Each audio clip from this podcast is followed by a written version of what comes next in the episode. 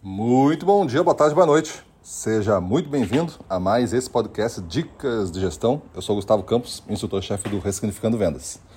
E hoje o nosso tema é recuperação de clientes. A recuperação de clientes é algo que tem que ser feito pelo vendedor, é uma pauta dele para empresas, não só vendedores, para empresas como um todo que estão muito bem organizadas e sincronizadas para alta performance, a recuperação de clientes é algo que não precisa ser muito preocupante, porque o índice é muito pouco e quando ele é pouco a gente resolve rápido. Mas quando ele é alto, para todos os vendedores, precisa-se de uma estratégia já global, porque geralmente só vendas não vai resolver. Quase sempre o problema que gera uma, uma recuperação de clientes é, envolve áreas que trabalham com vendas. É o cliente que né, não teve uma cobrança muito justa pela visão dele, não foi muito bem entendido esse jogo e não foi de acordo com as condições dele, deu problema isso, não quiseram mudar, não quiseram ser solidário, o cara atrasou um dia e não quiseram ser solidário, processaram o cara depois de não sei quanto tempo não importava o tempo de relacionamento, não teve nenhuma conversa.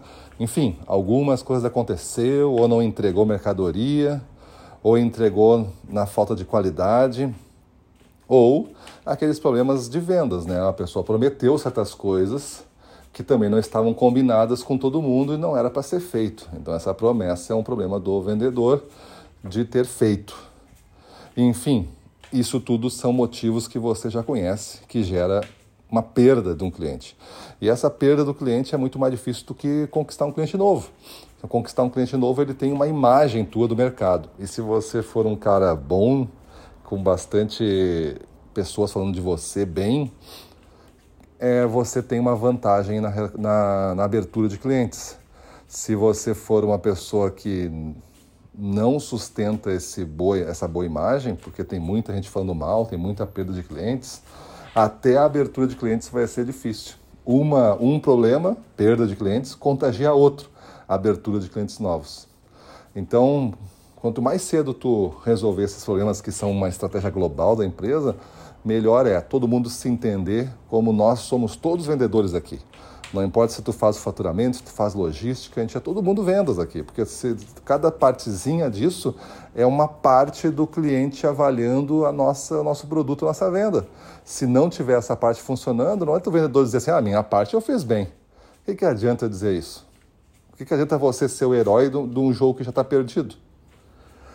Então, recuperar clientes é uma pauta que agora que o problema teve, né, está corrigido, né, infelizmente aconteceu mesmo. O que você deve fazer? Você deve, para mim, assumir a linha mais direta e transparente possível. Ir para o cliente, depois de um tempo que você não foi lá, enfim, você vai ter que ir lá e se expor novamente e verificar qual é o resquício de insatisfação que teve. A insatisfação às vezes não é o que a gente imagina. O cara não pode nem nós ver. Às vezes não é isso. Ele pode nós ver e ele vai dizer para você qual é o resquício da insatisfação. Olha, o que está me incomodando ainda são é, aqueles 20 produtos que estão lá no estoque que a gente não resolveu. O resto tudo eu resolvi. A partir desse resolução desse resquício, é, emocionalmente ele está pronto para começar uma nova negociação.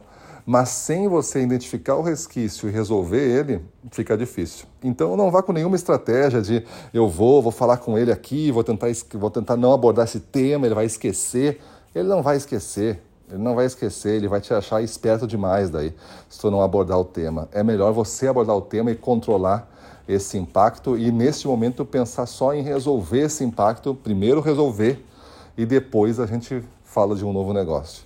Acho que assim é o melhor jeito. Vai ter aqueles que você vai resolver ele ainda não vai querer fazer um negócio com você, vai esperar um tempo. E vai ter aqueles que imediatamente, ah, ou então concomitantemente, junto, né, vai se resolver o problema e já fazer um pedido. Depende muito de cada cliente, depende muito de cada vendedor e de qual é a sua balança comercial com esse, esse comprador, né?